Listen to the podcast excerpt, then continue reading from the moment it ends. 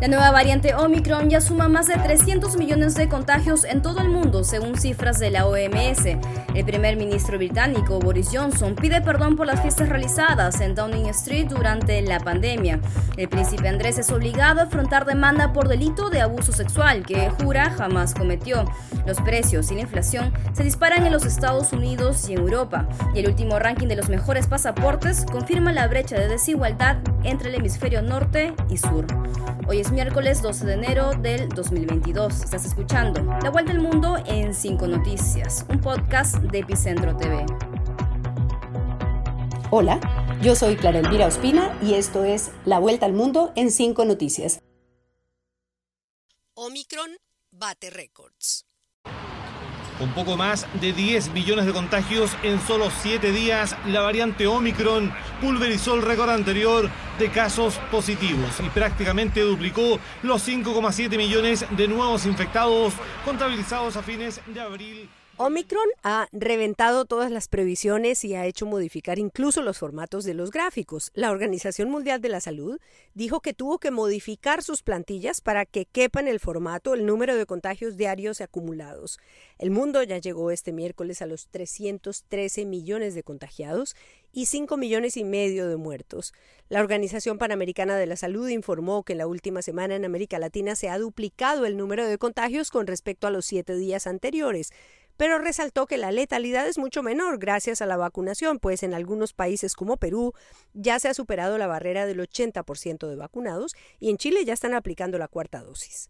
La verdad es que estamos bastante expectantes como colegio. Nosotros apoyamos todo el programa de vacunación y esperamos que a medida que pase la semana podamos obtener los datos de eficacia, eficiencia y seguridad para que se pueda justificar totalmente y poder apoyar sin lugar a dudas esta cuarta dosis. Las cifras en Estados Unidos también están muy altas. Solo Florida registró 71 mil casos en las últimas 24 horas.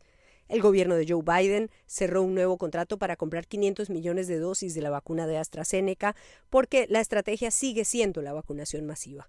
El doctor Fauci, encargado de manejar la pandemia en Estados Unidos, dijo que tarde o temprano todos nos contagiaremos con COVID, pero que mientras más pase el tiempo, menos letal será la enfermedad gracias a las vacunas y los refuerzos. En Francia se reportó un leve descenso de los contagios, pero siguen por encima de 360 mil casos diarios. En India temen un rebrote y han iniciado una campaña de detección masiva que muestra larguísimas colas de personas a la espera de su turno. Ante el temor de experimentar una tercera ola de contagios que pueda poner en peligro su frágil sistema de salud, Nueva Delhi quedó a partir de este lunes y hasta nuevo aviso bajo un régimen de toque de queda nocturno. Entre las nuevas medidas, la capital también decretó el cierre de colegios y servicios no esenciales, además de la reducción al 50% de capacidad del transporte público. En el estado de Quebec, en Canadá, arde la polémica por una propuesta del gobierno para aplicarles un impuesto de salud a los no vacunados que garantice que el sistema los pueda atender cuando se enfermen. Abogados, que hay en todo el mundo, han dicho que la medida contradice el principio del derecho a la salud pública en Canadá y han iniciado acciones legales contra la norma. Más fácil sería vacunarse que meterse en un juicio.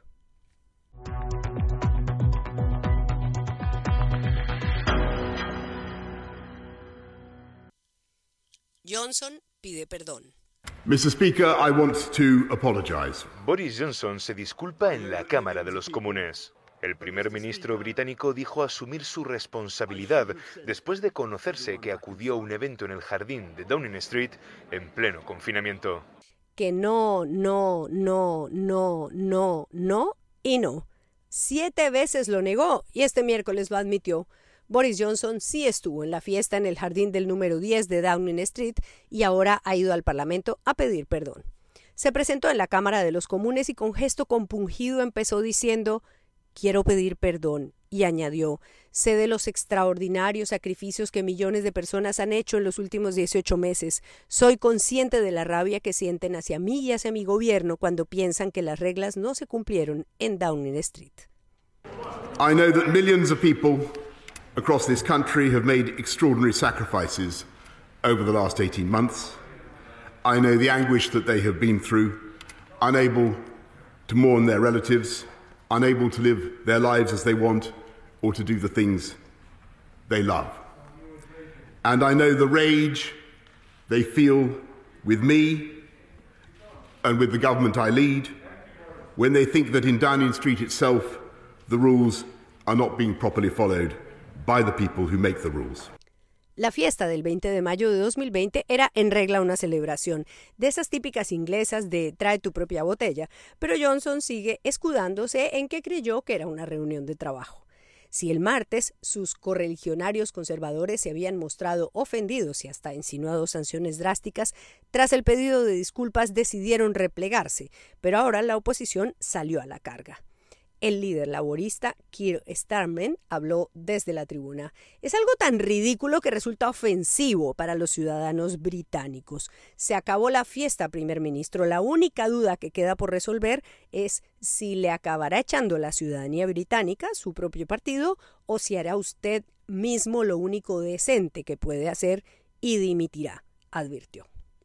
After months of deceit and deception, the pathetic spectacle of a man who's run out of road. His defence, his defence that he didn't realise he was at a party. it, it, it is so ridiculous that it's actually offensive to the British public.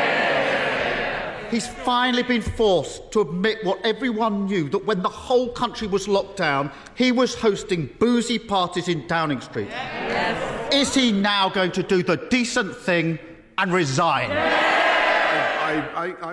Una reciente encuesta señala que el 56% de los ciudadanos creen que es hora de que Johnson se vaya, pero lo llamativo es que entre los conservadores, su partido, la opinión a favor de que se vaya es del 38%. Las elecciones de mayo son una espada de Damocles sobre Johnson, pues su partido no quiere ceder terreno e incluso ya habrían llegado cartas de pérdida de confianza a la oficina de coordinación del grupo parlamentario oficialista. Si se consiguen 54 cartas de ese tipo, los diputados conservadores son 361, se activaría el mecanismo de la censura contra el primer ministro. Johnson quiere ganar tiempo y ha pedido que esperen el informe de la secretaria de Integridad, Sue Gray, que con toda seguridad atribuirá responsabilidad al menos al secretario privado de Johnson, que envió el correo de invitación, y a su jefe de prensa.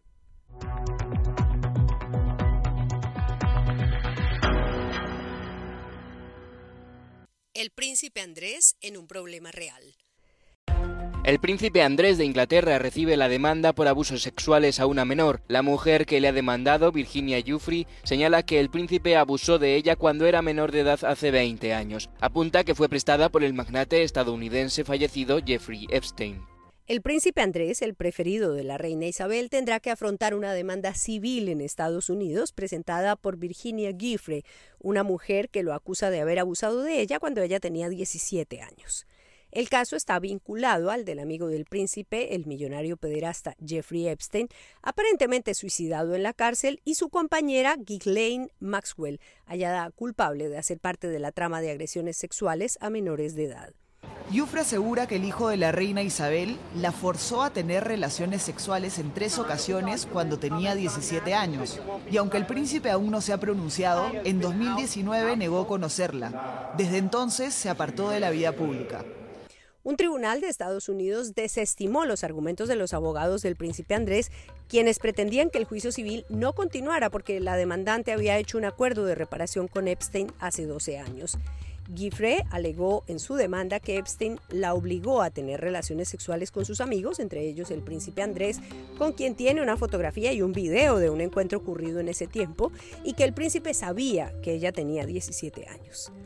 One of Epstein's accusers, Virginia Roberts, yeah. has made allegations against you. She says she met you in 2001. She says she dined with you, danced with you at Tramp nightclub in London. She went on to have sex with you in a house in Belgravia belonging to Ghislaine Maxwell, your friend. Your response?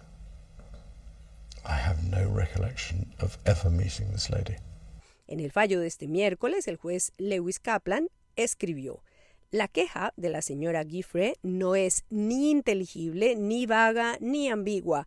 Alega incidentes discretos de abuso sexual en circunstancias particulares en tres lugares identificables.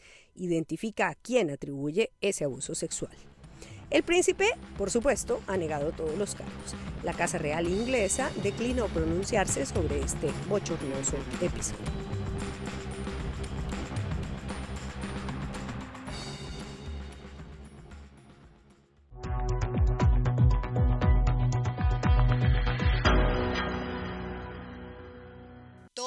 Caro. Quiero encontrar bien barato una PlayStation 4, pero está todo caro. Si a los 40 no me compro el auto, me mato. Hoy está todo caro. La recesión tras la inflación se llama esta inflación y está todo caro. Compro helado en el supermercado, el artesanal está caro, está caro. Todo caro, todo caro, todo caro, siempre apretado. Todo caro,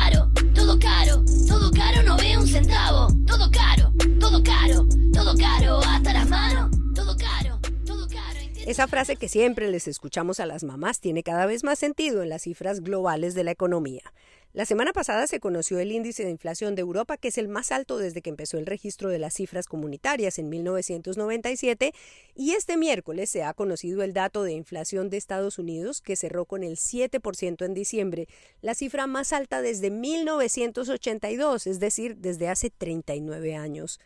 Este dato ha reavivado el debate en torno a la política monetaria de la Reserva Federal, a su estrategia de tipos y también a su insistencia en asegurar que la presión inflacionista en la economía estadounidense es temporal, lo que la realidad pone en duda mes a mes desde hace más de un año. La compra de vehículos y apartamentos y la comida para consumir en casa fueron los rubros que más dispararon los precios en diciembre. La explicación es lógica y tiene relación directa con la pandemia. Los precios de los autos han subido por el desabastecimiento mundial de materias primas, los bienes raíces han tenido una sensible valorización en razón al teletrabajo y las exigencias de espacios más amigables para permanecer todo el día, y el repunte de Omicron y las extremas temperaturas de invierno mandaron a la gente a comer en casa y comprar más comida.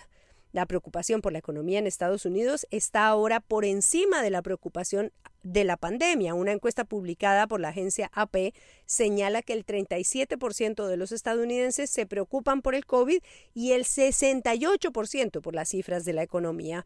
Biden está pasando un mal momento porque la inflación es el indicador que más golpea al ciudadano promedio, a pesar de que la economía sigue creciendo y ha tenido una sensible recuperación en las cifras de empleo.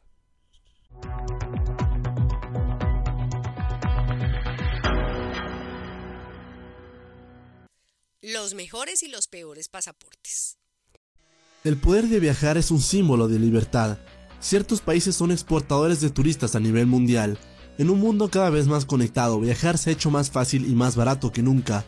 Pero aún así existen naciones que imponen visas y restricciones a ciudadanos de ciertos países, expresando la duda de que vayan únicamente por turismo. En regla general, los países más... Los viajes son más tranquilos según el pasaporte que tenga el viajero, eso es obvio.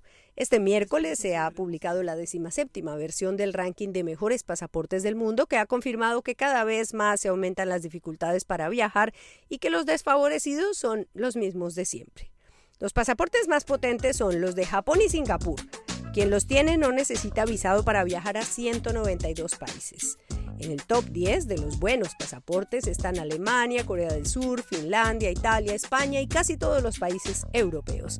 En la cola de la tabla están los peores pasaportes. Afganistán, con el que solo se puede viajar sin visa a 26 países. Irak a 28, Siria a 29, Pakistán a 31 y en números similares están Yemen, Somalia y Corea del Norte. El ranking realizado por Henley Partners ubica así a los países de América Latina. Chile, puesto 16, pueden viajar sin visa a 174 destinos. Argentina, puesto 19, con 170 destinos. Perú se ubica en el puesto 36, con 135 destinos libres de visa. Colombia, puesto 39, con 131 destinos. Y Venezuela, puesto 40, con 129 países. Bolivia es el penúltimo de las Américas ubicado en el puesto 65 y el peor es Cuba en el puesto 79. El informe señala que hace 17 años, cuando empezaron a hacer el ranking, el promedio de países que no exigían visa eran 57 y ahora son 107, lo que haría pensar que ahora es más fácil viajar, pero lo que se ha confirmado es que se ha profundizado la inequidad y que a los países del norte les facilitan los viajes y a los del sur más pobres se los dificultan.